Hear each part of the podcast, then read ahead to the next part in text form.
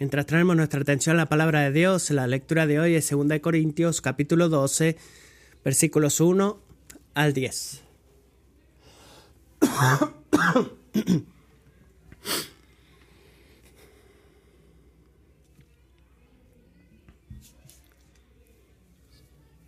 El gloriarse es necesario, aunque no es provechoso. Pasaré entonces a las visiones y revelaciones del Señor. Conozco a un hombre en Cristo que hace 14 años, no sé si en el cuerpo, no sé si fuera del cuerpo, Dios lo sabe, el tal fue arrebatado hasta el tercer cielo. Y conozco a tal hombre, si en el cuerpo o fuera del cuerpo no lo sé, Dios lo sabe, que fue arrebatado al paraíso y escuchó palabras inefables que al hombre no se le permite expresar. De tal hombre sí me gloriaré, pero en cuanto a mí mismo, no me gloriaré sino en mis debilidades porque si quisiera gloriarme no sería insensato, pues diría la verdad. Pero me abstengo de hacerlo para que nadie piense de mí más de lo que ve en mí u oye de mí. Y dada la extraordinaria grandeza de las revelaciones, por esta razón, para impedir que me enalteciera, me fue dada una espina en la carne, un mensajero de Satanás que me abofeté, perdón, para que no me enaltezca. Acerca de esto tres veces he rogado al Señor para que lo quitara de mí, y Él me ha dicho, Te basta mi gracia, pues mi poder se perfecciona en la debilidad. Por tanto, con muchísimo gusto me gloriaré más bien en mis debilidades, para que el poder de Cristo more en mí. Por eso me complazco en las debilidades, en insultos, en privaciones, en persecuciones y en angustias por amor a Cristo, porque cuando soy débil, entonces soy fuerte. Así concluye la lectura de la palabra del día de hoy. Bueno, buenos días. Así que creo que voy a comenzar. Primero, ¿está bien así? Muy bien, he hecho una distinción, es en realidad Wilmington, Carolina del Norte. No Wilmington, Delaware, tú no dijiste, tú dijiste cualquier lugar, creo que estamos más cerca de Wilmington, Delaware desde aquí, pero es Wilmington, Carolina del Norte. Existen dos Wilmington en Estados Unidos, o en la costa este por lo menos. Mi acento sureño, tengo acento sureño. Bueno, yo soy de Rhode Island, en Nueva York. Es bien norteño. Eh. No tengo acento de Rhode Island tampoco.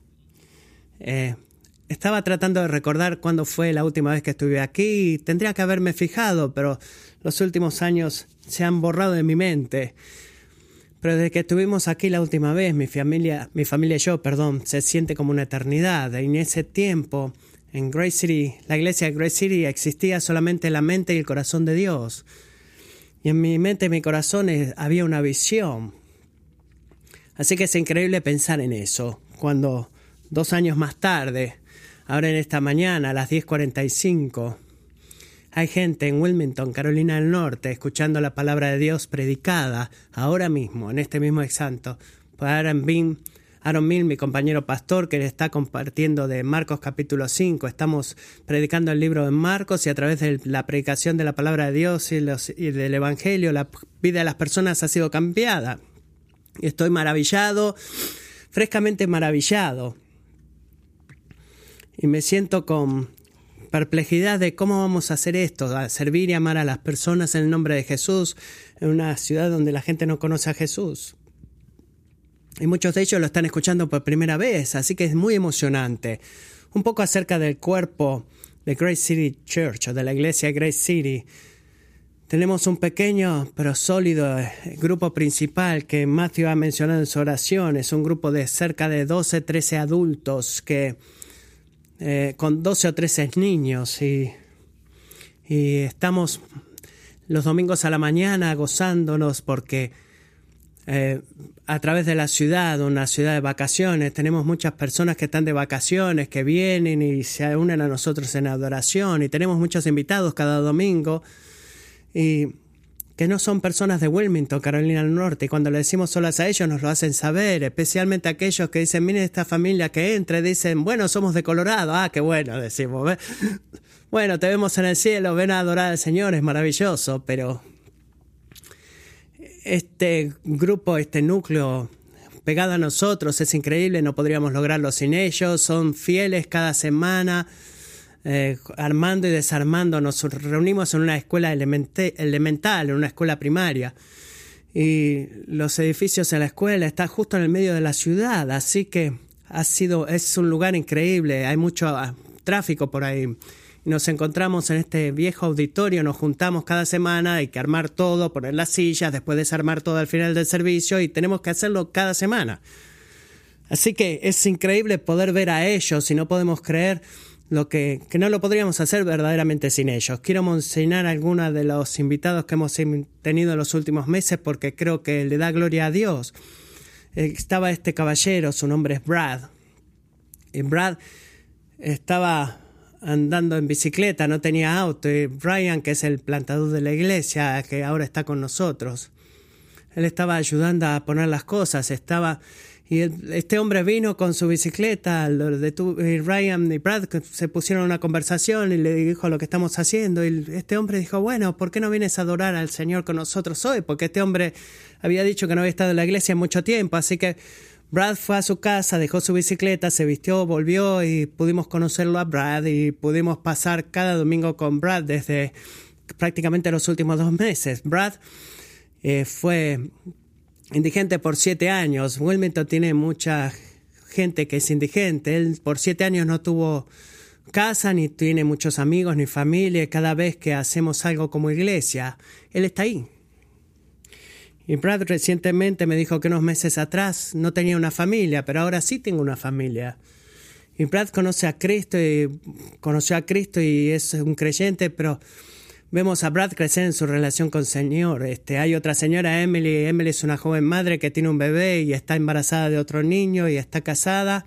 Emily no conoce a Cristo, ella no clama conocer a Cristo, pero cada vez que tenemos un evento ella está ahí y viene muchos domingos a la mañana también y ella está luchando verdaderamente con el Evangelio. Ella ha dicho algo similar también, me siento más en casa con ustedes que con mis propios amigos. Así que eso es lo que hace Jesús. Él trae a la gente, él une a las personas y la luz que es Jesús brilla en aquellos que están en tinieblas y quieren ser parte de eso.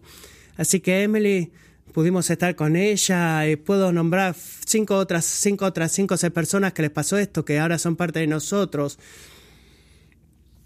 Y somos un grupo complicados. Estamos plantando una iglesia, pero todos somos complicados. El Evangelio dice que todos estamos mal y lo que aparece ahí es no es estar juntos, sino lo que brilla en ese lugar es Jesús y lo que Él ha hecho. Y eso es lo que atrae a las personas. Es lo mismo para esta iglesia y eso es lo que atrae a las personas. Es emocionante semana tras semana ver eso suceder, semana tras semana. no podemos decir que estamos creciendo rápido por los estándares humanos. Estoy tan emocionado por su recordatorio y sus oraciones. No estamos creciendo de acuerdo a los estándares humanos, pero cuando vemos lo que hace Jesús, eso nos hace ser exitosos y eso nos da gran gozo y nos hace desear volver y repetir todo semana tras semana. Y eso es un poco de la plantación de la iglesia. Podría hablar mucho más del tema pero voy a predicar y no voy a predicar de la plantación de iglesia. Así que eso me da gozo también porque no quiero ser conocido como el hombre que predica de plantación de iglesia. Tenemos nuestras Biblias abiertas, entonces vamos a comenzar. Segunda de Corintios capítulo 12. No sabía que ustedes iban a hacerlo, así que estoy maravillado de eso y agradecido también. Segunda de Corintios capítulo 12. Este sermón es verdaderamente en donde estoy en mi propia vida, así que espero que el Señor lo use como motivación para aquellos que están en una situación similar a la mía. Tal vez una de mis mayores o mi, género de películas más favorito es películas de guerra, no necesariamente porque disfrute de la guerra, la guerra es algo terrible, pero creo que porque como niño mi papá era como este hombre que le gustaba mucho la historia de la Segunda Guerra Mundial y como niño entraba a mi cuarto y tenía mi papá tenía el History Channel, el canal de historia y cuando el canal de historia mostraba historia, ¿verdad? Y todos que saben de lo que hablo recuerdan esos viejos eh, films blanco y negros, documentales blanco y negro de aviones lanzando bombas. Eh, eso siempre estaba en el canal de historia, History Channel, así que eh, me hubiera gustado ver algo más, pero muchas veces me sentaba ahí con papá y veíamos eso y a través del tiempo comencé a disfrutar esos documentales, disfrutar de la historia de lo que había sucedido. Y cuando fui mayor, eh, empecé a recordar los tiempos que estaba ahí. Eh, espero haya sido un adolescente mirando esta película, pero estaba mirando esta película que se llama Patton. Patton es una de las mejores películas de guerra que alguna vez hayan filmado. Creo que ganó cerca de siete premios Oscar. Eh, y el protagonista fue un rol muy increíble que cumplió. Y alguno que vio esa película, ¿podrían levantar la, la mano? Bueno, muchos de nosotros que estamos acá hemos visto esa película, saben de lo que hablo. Si han visto esa película, la base es este poder representar la vida del general Patton. Y en la película muchas de estas citas de, de héroes militares de la antigüedad y se refería a batallas antiguas. y en esa película, Patton este, estaba bien instruido en la historia militar, pero al final de la película, después de que Patton fue eh, alejado del tercer ejército y caminando a la distancia, eh, camina con su perrito y escuchan su voz, de, la voz de él hablando y se está refiriendo al general, los generales del Imperio Romano que verían a Roma después de una victoria, tenían una gran celebración, una procesión victoriosa y el general romano pasaba por las calles celebrando y esto es lo que Patton dice al final de la película. Él dice, estas son las últimas palabras de la película. El conquistador viajaba en un carro triunfal, los prisioneros aturdidos caminando encadenados delante de él. A veces sus hijos, vestidos de blanco, se paraban con él en el carro o montaban los caballos de rastreo. Un esclavo estaba parado detrás del conquistador, sosteniendo una corona de oro, y de oro, perdón, y susurrando en su oído una advertencia, que toda la gloria es fugaz los récords históricos muestran de que hay mucha verdad en, este, en esta declaración. Los eh, generales romanos tenían un prisionero, un esclavo romano, con una corona de oro, eh, y algunas de esas palabras estaban en latín, que decían, recuerden este momento. En latín decía, recuerda que tú eres un hombre, recuerda que tú eres un hombre. A los antiguos romanos entendían algo, que nuestra cultura a menudo olvida en este, en este día, de que el orgullo arrogante es peligroso. La mayor victoria son causadas por los, por los grandes orgullos, pero es simplemente cuestión de tiempo antes de que el orgullo nos rebaje y nos tire al piso de vuelta. Así que el esclavo estaba ahí delante del general recordándole de su mortalidad. En este pasaje que hemos escuchado, escrito hoy, el apóstol Pablo cuenta una experiencia que él ha tenido muchos años antes, que tenía el potencial de producir este orgullo arrogante en su vida. Así que debido al peligro que el orgullo podía traer al apóstol Pablo, Dios envió una espina, un mensajero, si quieren llamarlo así, eh, de parte de Satanás para recordarle a Pablo de su mortalidad.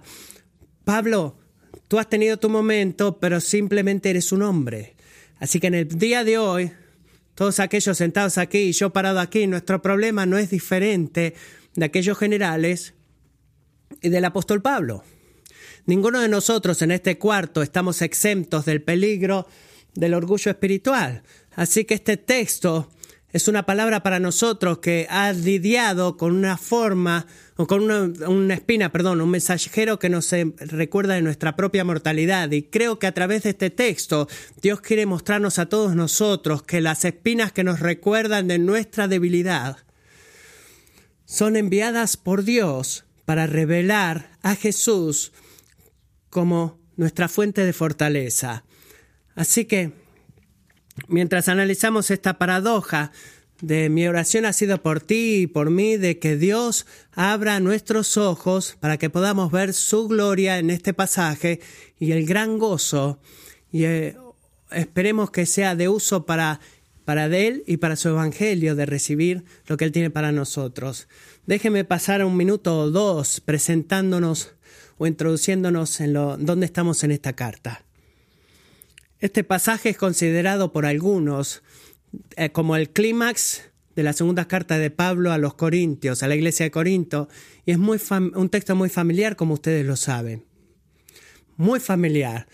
Amamos citar 2 de Corintios capítulo 12, versículo 9, por ejemplo. Hay un contexto en eso, y quizás sepas que la iglesia de Corinto era una de las iglesias más difíciles para Pablo, para cuidarla. Esta es una iglesia que podemos que había muchos pecados debajo de la, de la alfombra y Pablo muchas veces tenía que ir y remover la alfombra y limpiarla.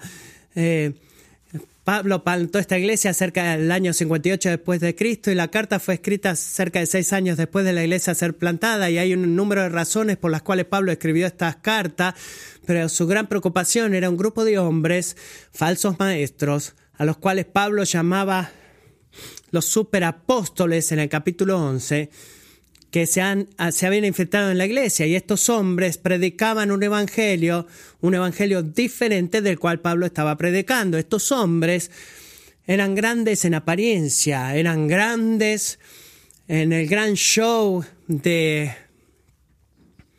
éxito espiritual quizás, y estaban muy orgullosos y eran muy vanidosos, así que amaban gloriarse de su propia santidad. Estos eran hombres que habían venido a la iglesia, así que Pablo, al mismo tiempo, habían criticado mucho a Pablo y a su ministerio y decían, miren este débil hombre, están seguros que quieren seguir a un hombre tan débil. Así que mucha gente en la iglesia de Corinto comenzó a mirar a Pablo con sospechas, viéndolo a Pablo y comenzaron a cuestionar su llamado.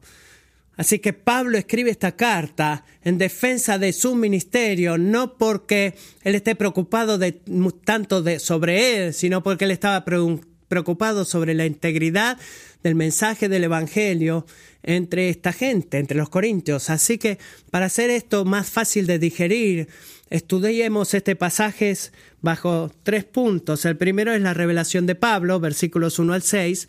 El segundo es la aflicción de Pablo, versículos 7 y 8. Y el tercero es la conclusión de Pablo, versículos 9 y 10. Miremos el primer punto, la revelación de Pablo. Bueno, de vuelta.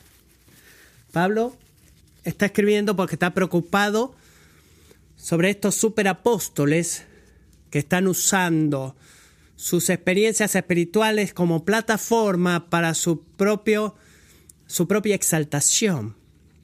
Las experiencias, decían, eran prueba de su santidad, prueba de su capacidad para guiar a la iglesia. Así que Pablo escribe en esta sección y se une a ellos diciendo, bueno, quiero que ustedes, queridos corintios, sepan qué tan necio es usar tus experiencias espirituales como una ocasión para gloriarte y especialmente para apuntar apuntar eso como prueba de tu llamado. Así que para hacer eso, Pablo juega el mismo juego que ellos, haciendo un poco de, de autoexaltación de una visión y revelación que él había recibido muchos años atrás, la cual dice, aunque dice que es completamente tonto hacerlo, no hay nada para hacer de parte de él o de parte de ellos, porque solamente toma esos, esas visiones o esas expresiones, quita los ojos de Jesús y lo pone en esas personas. Recuerden que quería darle la convicción y quería convencerlos a ellos de su propia necedad y el peligro de estos hombres tan vanidosos. Así que miremos versículos 2 al 4. Quiero que sientan la urgencia de Pablo. Miren acá cómo él está hablando de sí mismo como tercera en tercera persona. Versículo 2 dice, conozco a un hombre en Cristo que hace 14 años, no sé si en el cuerpo, no sé si fuera del cuerpo, Dios lo sabe, el tal fue arrebatado hasta el tercer cielo. Y conozco a tal hombre, si en el cuerpo o fuera del cuerpo, no lo sé, Dios lo sabe, que fue arrebatado al paraíso, y escuchó palabras inefables, que al hombre no se le permite expresar. Así que Pablo está contando algo que pasó 14 años antes de escribir esta carta, mucho antes de que la iglesia de Corintio hubiera sido plantada, lo que hasta ahora había sido calladamente guardado como un secreto en las memorias mismas de Pablo. Pablo fue llevado al paraíso, al menos tuvo una visión de paraíso, del tercer cielo, el trono de Dios. Y cuando él estuvo ahí, él escuchó cosas y vio cosas que solo eran para él escuchar y ver. Otra razón por la cual él estaba tan eh, atribulado en compartir esto. Pablo no quería volverse a rogarse ni presumir acerca de esto. Él eh, podría decir que ese hombre 14 años atrás disfrutó esta experiencia y gozar, eh, gloriarse en él, pero él mostraba de la, necesidad de gloriarse en él. Por eso en el versículo 6 dice, porque no quiero que ustedes me conozcan a mí por mis experiencias, Corintios, no quiero que me conozcan por mi fuerza, sino por mi debilidad. Amigos, nuevamente, él no está él nunca le había mencionado esto a nadie, él nunca fue caminando por todo el mundo diciéndoles, miren lo que me pasó a mí 14 años atrás. No, Pablo, no, esta iglesia dijo 1 Corintios 1 que nunca conoció nada y le hizo conocer a nada la iglesia de Jesucristo crucificado y el Evangelio es el único poder que tenía el poder para salvarlos a ellos y cambiarlos. No sus propias experiencias ni sus propias eh, vanaglorias. Nada podía salvarlos a ellos más que Jesucristo y el Evangelio. Así que en el capítulo 11 Pablo recuenta una de las experiencias más terribles que tuvo y voy a dejar eso que lean ustedes versículos 24 al 29 en capítulo 11. Y el ministerio de Pablo ha sido marcado por la debilidad, ¿verdad? Esta es la única plataforma en la cual Cristo puede ser exaltado más, es la única plataforma por la cual Cristo va a ser hecho lo suficientemente grande a los ojos humanos y nosotros seremos reducidos, seremos pequeños. Pablo atravesó grandes experiencias espirituales y nos instruye a nosotros. Son instructivas para nosotros, pero es la propensidad natural del corazón humano de elevarnos a nosotros mismos y exaltarnos más altamente de lo que, de lo que somos. Eso es parte de cada uno de nosotros y nuestra cultura actúa como, como una plataforma de autoelevación. Nuestra cultura en el presente está directamente opuesta al concepto del cristiano débil, completamente opuesto. Hay plataformas de todo tipo disponibles para nosotros que nos claman y nos sugieren que hablemos mucho de nosotros mismos eh, quiero, no voy a pedir que levanten la mano, pero creo que cada persona que usa los medios sociales saben de qué estoy hablando, ¿verdad? Cada persona tiene la tentación de exaltarse a sí mismo, incluso el más humilde entre nosotros anhela o se alegra cuando la, gente dice me gusta, cuando la gente que no conocemos piensan que somos grandes. Así que somos tentados a tomar esas eh, fotos, selfies y eh, postearlas con una cuota inspiracional o una cita inspiracional o el tipo de palabras de sabiduría y, y seguridad, de mostrarle a todos qué tan inteligentes o graciosos podemos ser. Y en el segundo que bajamos nuestro teléfono no podemos esperar a poder ver si a alguien le gustó el posteo que hicimos, si alguien lo compartió, si alguien lo retuiteó o lo que estamos haciendo, estamos inflando nuestro propio ego y, cubriendo nuestras debilidades, eh, cubriendo nuestra verdadera debilidad, que estamos muy lejos del apóstol al cual llamamos el gran apóstol, el cual verdaderamente estaba atribulado de hablar de sí mismo al riesgo de que la gente piense más de él de lo que verdaderamente podían ver en él. Amigos, no es noticia ¿no? de que un gran, una gran pieza de los las iglesias cristianas evangélicas americanas tengan un tiempo tan difícil o una lucha tan grande para, en contrario, alcanzar a la gente quebrantada. Tenemos un es muy difícil para nosotros. Y me pregunto a mí mismo, ¿cómo podemos exaltar tanto a Jesús cuando tratamos de tanto tiempo y pasamos tanto tiempo de exaltarnos a nosotros mismos? ¿Cómo podemos relacionarnos con una persona que está en pecado y adicciones cuando nuestra propia vida se ve tan perfecta y tratamos de asegurarnos de que se vea perfecta? Algunas semanas atrás, Aaron y yo estuvimos en una reunión de miembros ahí en Starbucks y esta mujer sentada junto a nosotros y esta mujer la había visto antes yo ahí y por apariencia ella se veía como que tenía una vida difícil. Ella tenía ropas desaliñadas, se veía como que tenía una vida difícil, así que nos sentamos ahí y así como evangelista Aaron es, le dijo hola, se presentó a sí mismo y ni bien él hizo eso, se terminó la reunión de miembros porque terminamos hablando con esa mujer por el resto de la tarde y esta mujer, el tiempo que estuvimos ahí, ella dijo dos o tres veces a nosotros, no puedo creer que ustedes estén hablando conmigo. Sabía quiénes éramos, no puedo creer que ustedes estén hablando conmigo. Ella compartió como qué mala experiencia había tenido en algunas iglesias en las cuales había ido en busca de Dios y cómo la gente la había mirado diferente y que la habían apartado, la dejaban ahí de lado. Así que de vuelta ella dijo, no puedo creer que estén hablando conmigo y al final le pregunté, ¿por qué estás tan sorprendida de que hablemos contigo? Y ella respondió, porque ustedes son pastores, porque ustedes son cristianos. Compartiendo las experiencias que ella había tenido, ella estaba sorprendida de que un cristiano hablara con ella. Ella asumió que porque éramos tan buenos en apariencia y tan fuertes nos veíamos, no teníamos nada para decirle a ella. Alistair Beck, predicando a un grupo de estudiantes de universidad sobre este texto, les decía lo siguiente, la presión está sobre nosotros constantemente para parecer muy fuertes y tener todo bajo control. Lo que Pablo dice aquí acerca de la debilidad es la antítesis misma del evangelismo del siglo XXI y es una de las razones por las que tenemos tan poco que decir a una comunidad que sufre.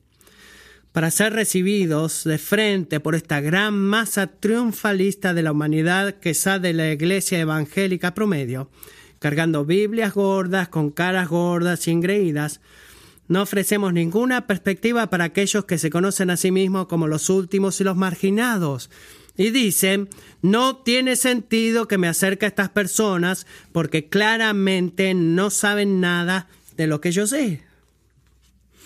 Amigos, si nuestra postura, la forma en la cual nos expresamos a nosotros mismos como cristianos, no hace eso relevante al mundo, nuestro evangelio, el evangelio pierde su poder, nuestro evangelio pierde su poder no escucho lo suficiente, no estoy en contra de los medios sociales, pero si eso se ha convertido en una plataforma para vanagloriarnos, no tenemos nada para decirle a la gente como esta mujer a la cual hemos conocido que se conoce a ellos mismos como los últimos y los eh, marginados. La realidad, amigos, es que somos gente débil, somos gente necesitada y el Evangelio evidencia que somos gente necesitada y débil. Necesitamos que el Evangelio nos salve. El mismo que nos salva a nosotros es el mismo que nos ha salvado hoy y nos muestra que tan increíblemente inhabilitados somos para salvarnos de nuestro propio pecado. Y Pablo tuvo una gran experiencia, nadie nunca tuvo una experiencia como la de Pablo, pero este texto nos ayuda a considerar y hacer la pregunta, ¿cuáles, cuáles son nuestros puntos ciegos? ¿Cuáles son las áreas de nuestra vida que tendemos a ignorar? Áreas en nuestra vida o, o modelos que nos llevan a nosotros a la autoexaltación. Una de las características a las cuales nos nos eh, relajamos en ellas o los trabajos que tenemos o experiencias pasadas que estamos con la tendencia a relajarnos o recostarnos en ellos para que nos salmos. Por ejemplo, ser un buen padre, tener una casa limpia, vestirnos bien.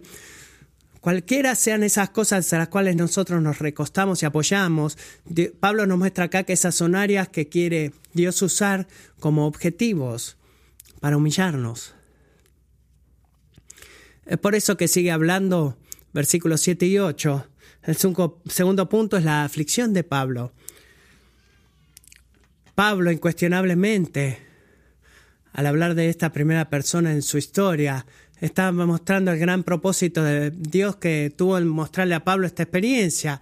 Recuerden que lo que los falsos maestros decían, Pablo dice, de acuerdo a la debilidad de su carne, La experiencia de Pablo se convirtió en una oportunidad para el orgullo y lo dice dos veces en el versículo siguiente.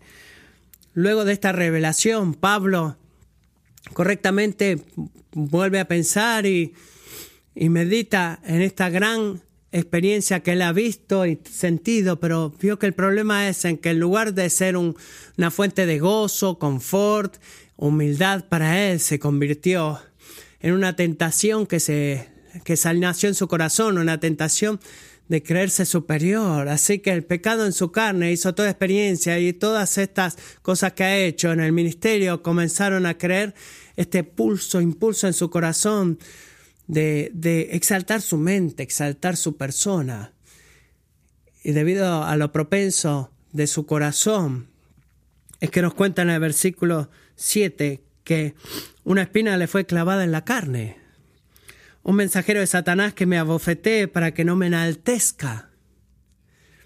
Ahora, no hay un fin para la especulación, eh, especulación teológica ¿Por qué? Porque estoy emocionado, eh, eh, increíblemente sorprendido por las cosas que algunas personas escriben sobre esta espina. Pero la realidad es que Pablo no nos dice cuál es esa espina. Él no nos dice de qué, qué tipo de espina era, excepto por lo que está escrito aquí. Una espina, la palabra que Pablo usa, es algo que apunta, es como una púa, es algo que causa gran dolor.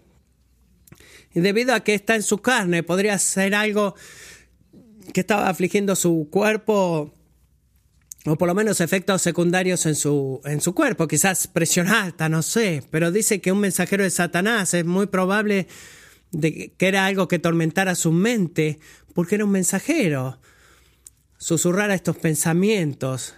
Tormenta es una palabra porque la palabra literalmente significa acechar, golpear, abofetear, molestar.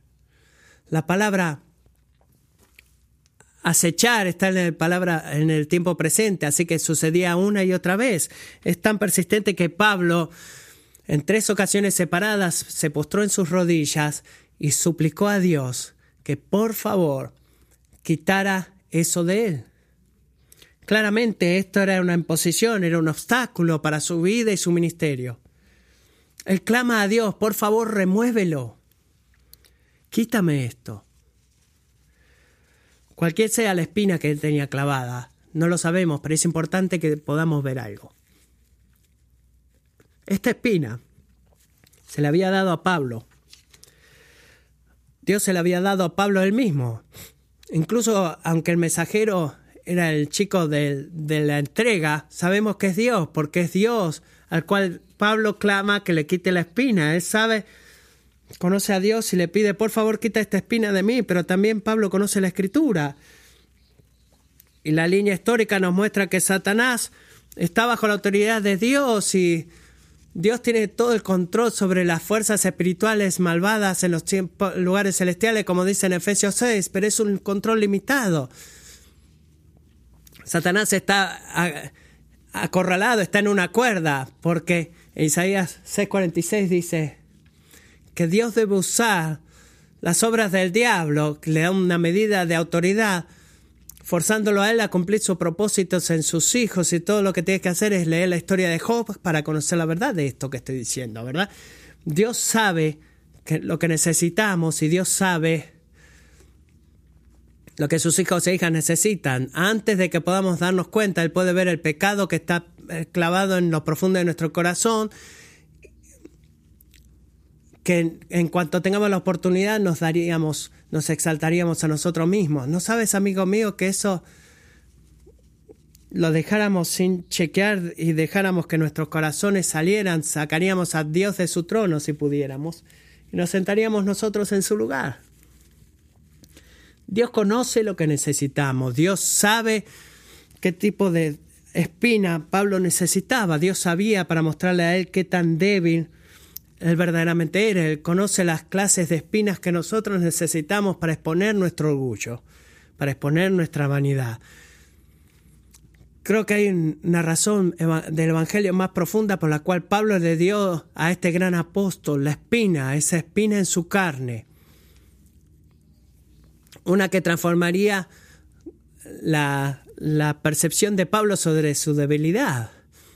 Cuando nos mudamos a Wilmington veíamos un departamento, Michelle y yo, y ahora recientemente hemos podido comprar una casa y nos pudimos mudar ahí en mayo.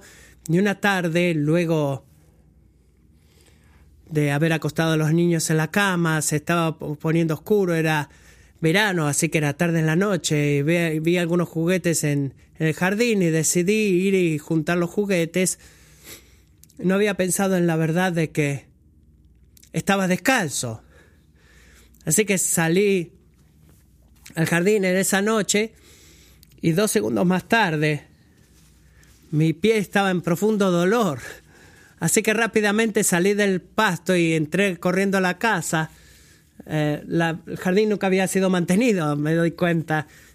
Y me senté en la silla más cercana y me di vuelta y vi cuatro o cinco pequeñas espinas clavadas en, la, la, planta de mi pie y comencé a remover esas espinas y la última, cuando saqué la última, caminé, subí las escaleras a mi cuarto, a mi cama y cada paso me recordó de mi, de mi experiencia con, con las espinas que hay en Carolina del Norte que infectan tu, tu, jardín. Y ese era el tipo de efecto que tenía Pablo. Los forzó a sentarse, los forzó a detenerse en sus pasos. Y ven, Dios lleno de gracia le dio a Pablo esta espina no solamente para exponer su orgullo, sino para mostrarle a él qué tan débil él es, para hacerlo, para hacerlo consciente de su debilidad. De muchas maneras, Pablo, como estos generales romanos volviendo a casa de la victoria, al menos de su éxito en el ministerio, incluso el gran apóstol, este hombre necesitaba ser recordado una y otra vez por la persona, como la persona en la carroza, el general en el corazón, dice, recuerda este momento, pero recuerda que tú eres un hombre. Amigos, cada uno de nosotros, humildes como podamos ser, tenemos la misma propensidad de ser vanidosos. Este es el mismo pecado que ha habido, ha aprisionado a la raza humana desde el principio. Cada uno de nosotros, recuerdo a Romanos 1, tenemos una inclinación natural para exaltarnos a nosotros mismos antes que a Dios. Y en su bondad, en su bondad, Dios, lleno de gracia, nos da espinas, le da espinas a sus hijos. Examinémonos por un momento. Pensemos en nuestras vidas. ¿Qué es lo que nos está golpeando en el día de hoy? ¿Cuáles son el tipo de espinas en nuestras vidas que nos están causando dolor. Amigos, estamos constantemente viendo que cada vez que parece que estamos avanzando, algo sucede que nos detiene nuestros pasos y una voz susurra a nuestros oídos, perdedor, derrotado. Te encuentras a ti mismo diciendo una otra vez, no puedo creer que volví a hacer eso.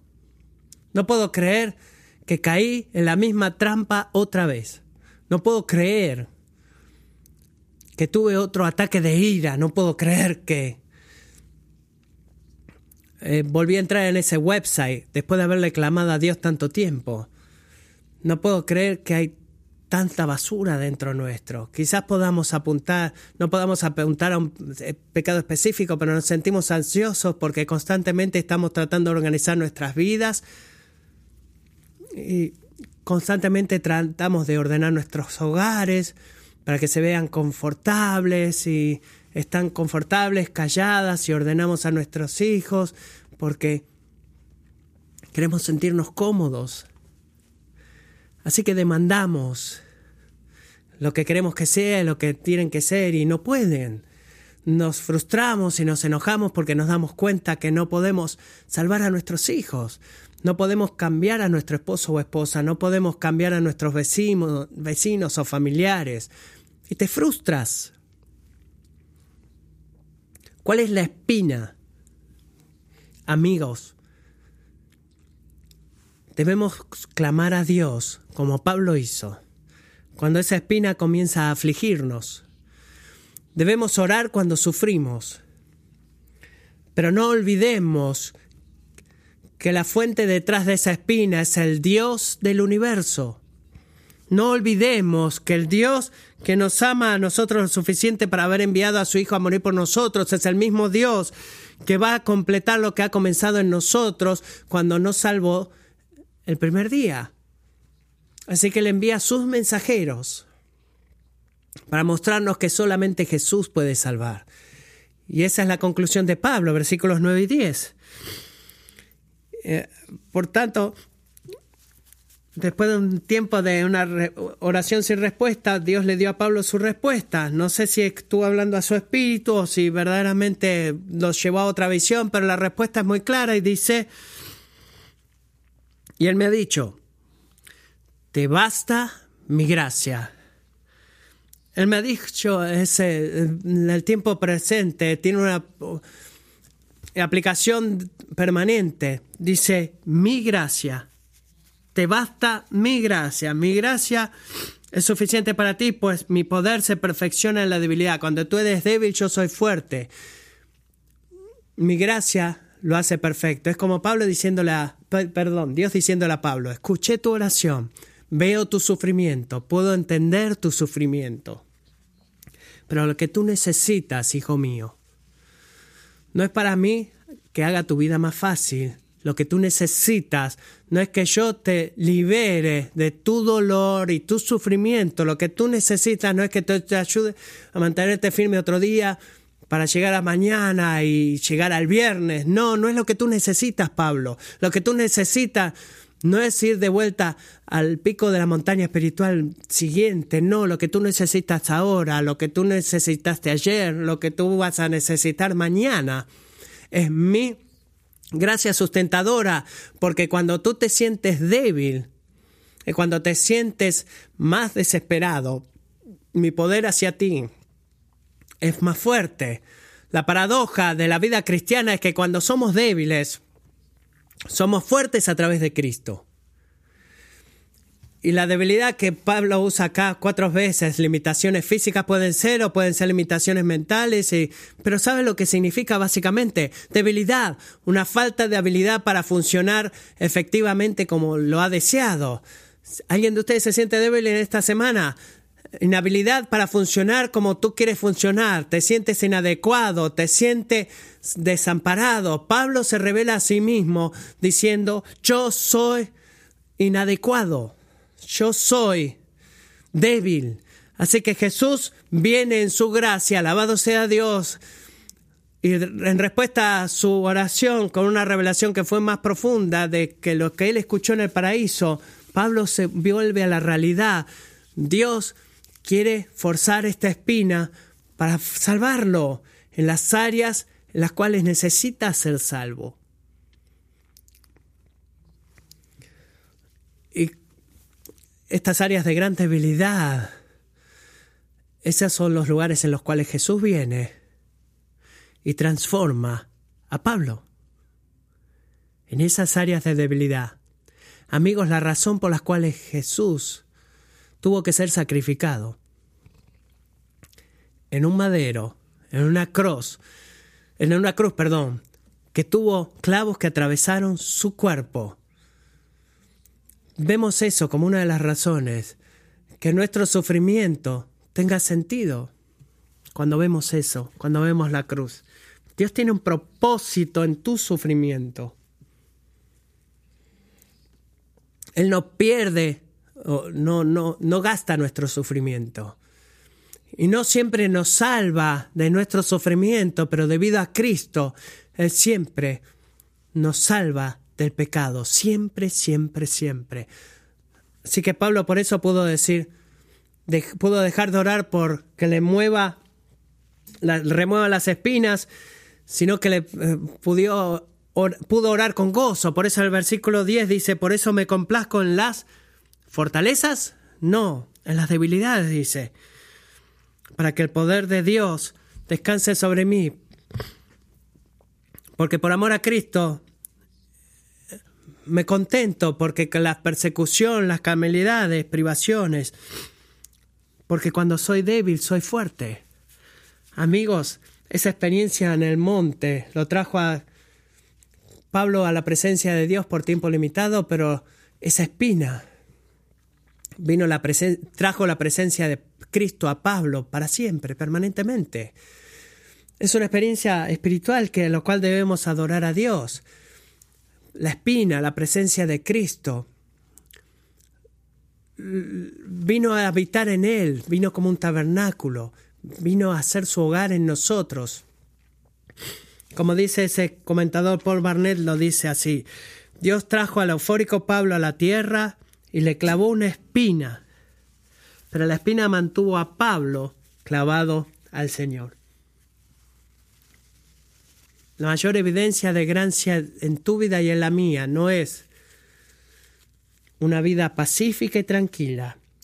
La gracia de Dios no es más poderosamente presente en esas temporadas en la cual nuestra relación con Cristo está llena de prosperidad financiera, una carrera exitosa, un hogar callado o niños perfectos. No.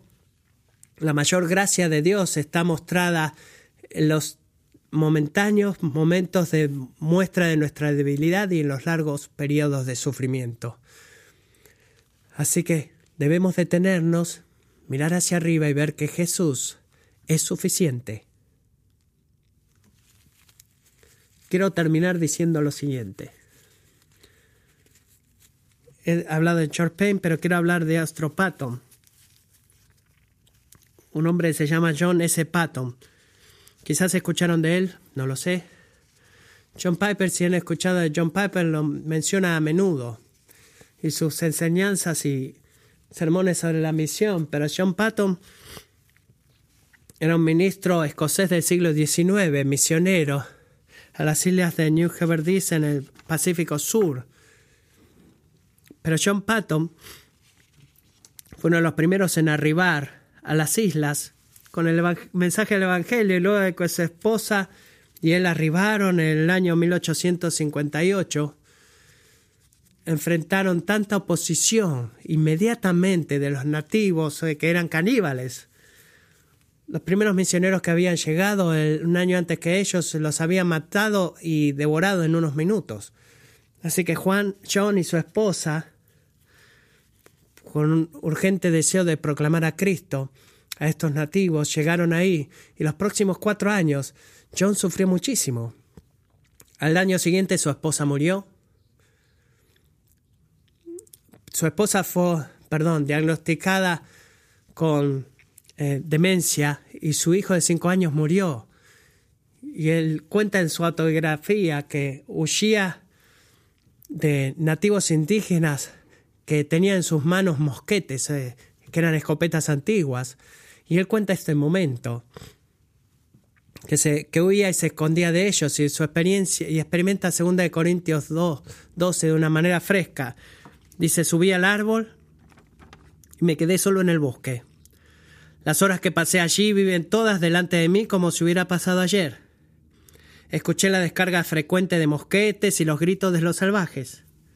Sin embargo, me senté allí entre las ramas, tan seguro con los brazos de Jesús.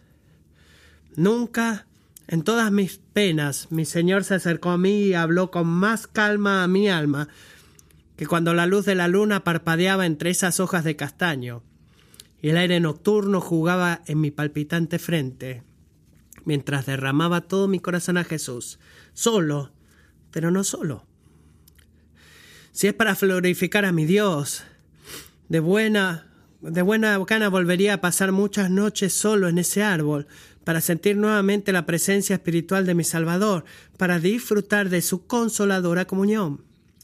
Y luego nos dice, si así arrojado sobre tu, propia alma, solo, completamente solo, en la medianoche, en la selva, en el abrazo de la muerte misma, tienes tú un amigo que no te fallará. Hoy, 85% de los indígenas Wanubatu, que eran estos indígenas que John testificó, claman conocer a Cristo porque John S. Patton conoció el valor de una espina. Y quizás algunos, aunque pocos de nosotros seamos llamados para predicar a caníbales, todos nosotros tenemos espinas que Dios ha diseñado para usar para salvarnos y quizás para salvar a alguien más. Dejemos que la experiencia de John y de Pablo sean de motivación para nosotros. Por gracia, no, no despreciemos las noches de vela y las adoraciones sin respuesta, porque una espina quizás significa que Dios esté causando y llamarnos para sentir la presencia espiritual de nuestro Salvador y para disfrutar su compañerismo consolador y mostrarnos que cuando somos débiles, somos fuertes en Él. Gracias.